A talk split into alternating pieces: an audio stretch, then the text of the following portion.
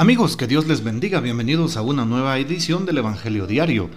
Estamos a sábado 12 de febrero. Celebramos en la liturgia de la iglesia a la bienaventurada Virgen María en sábado, sobre todo en el tiempo ordinario. Y por supuesto a Santa Eulalia. Santa Eulalia, su nombre significa la que habla bien es una de las santas más famosas de España. El culto de Santa Eulalia se hizo tan popular que hasta el gran San Agustín hizo sermones en honor de esta joven santa. Y en la muy antigua lista de mártires de la Iglesia Católica existe esta frase. El 12 de febrero se conmemora Santa Eulalia, mártir de España, muerta por proclamar su fe en Jesucristo bajo las persecuciones del emperador Diocleciano. Pidamos pues su poderosa intercesión. Tomamos hoy el texto del Evangelio según San Marcos capítulo 8 versículos del 1 al 10. En aquellos días vio Jesús que lo seguía mucha gente y no tenían que comer.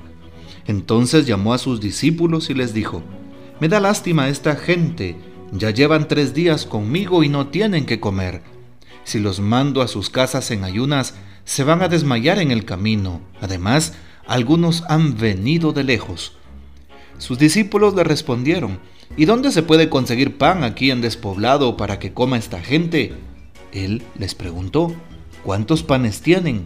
Ellos le contestaron, siete.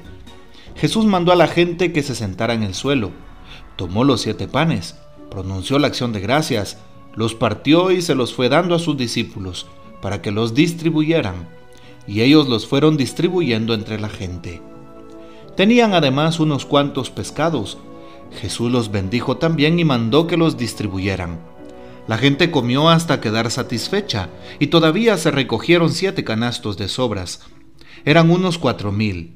Jesús los despidió y luego se embarcó con sus discípulos y llegó a la región de Dalmanuta.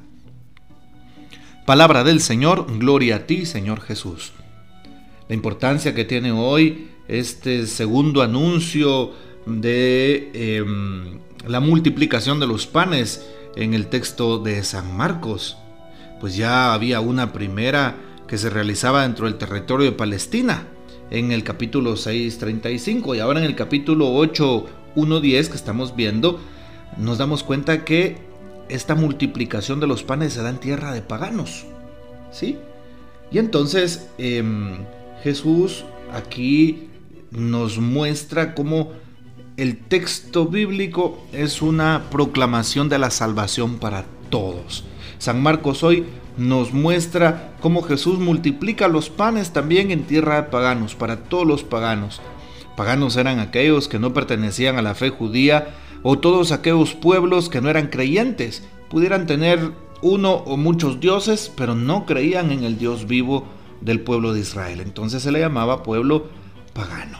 Bien, entonces nos damos cuenta cómo hoy eh, Jesús comparte parte del pan. ¿sí? Hoy nos damos cuenta cómo Jesús se preocupa por la gente. El primer punto para nuestra reflexión, Jesús camina con su pueblo, camina con nosotros, camina con todo el mundo. Jesús se preocupa por, por todos aquellos que están lejos y por eso va a buscarlos. Jesús predica el Evangelio y predicar el Evangelio no solo de palabra, sino también de obra. Jesús alimenta a su pueblo, alimenta con su palabra a su pueblo y hoy la multiplicación de los panes también es un preámbulo de la Eucaristía. Jesús hoy sigue alimentando con su pueblo a través de la Santa Eucaristía y de los sacramentos. Jesús no deja de alimentarnos, no deja de darnos lo que nuestro corazón necesita.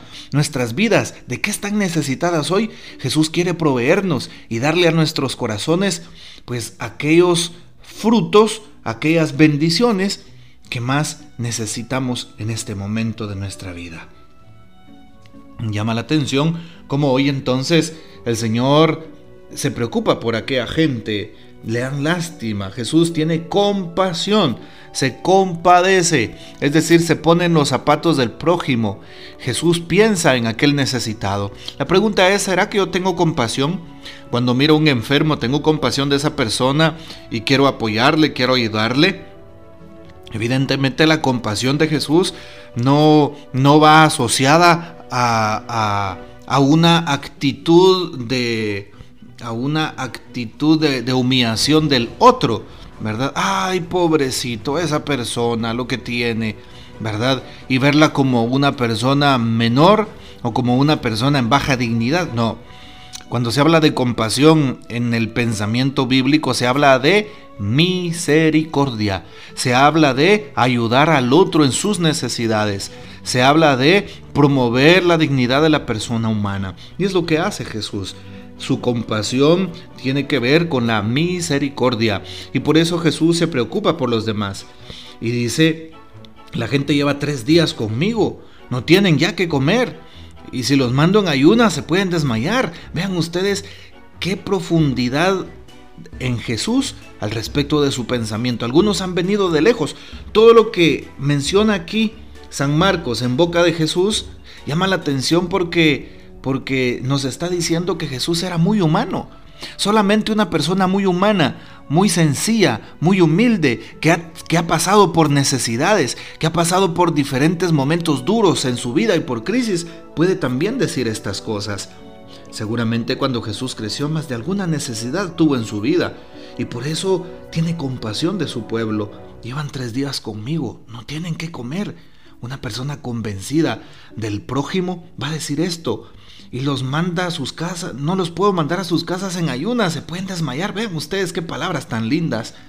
¿Será que también opino lo mismo de los demás cuando los veo sufrir, cuando los veo en un momento difícil, cuando los veo en una crisis existencial, cuando veo a alguien sin esperanza, cuando alguien ha perdido a un ser querido? ¿Será que yo tengo la capacidad de ir al otro como Jesús y de consolar y de animar y de abrazar, de motivar? Esa es la pregunta para nosotros los cristianos hoy. Jesús multiplica los panes, nos hemos dado cuenta. ¿sí? Le dan algunos panes, siete, dice hoy el texto, y sobran siete canastos, un número perfecto en las Sagradas Escrituras, un número santo, ¿verdad? El número siete. Y también unos cuantos peces le pasan el día de hoy a Jesús. Bueno, pues este milagro tiene que ser para nosotros esa prefiguración, ¿sí? El, milagro de los panes como el maná en el desierto es un signo que prefigura la Eucaristía que Cristo instituyó la víspera de su pasión con los mismos gestos y lenguaje de la multiplicación podemos confrontar la primera carta a los Corintios 11:23 nos dice el comentario bíblico de ediciones San Pablo. Así, también es una eh, manera de convocar, un signo de convocación universal a la salvación que Jesús nos trae, al banquete del reino de Dios por medio de Jesús. Sí, y por eso qué importante saber que todos estamos invitados a la mesa eucarística y al banquete del reino, al banquete celestial en el último día. Los judíos y los no judíos, ¿sí?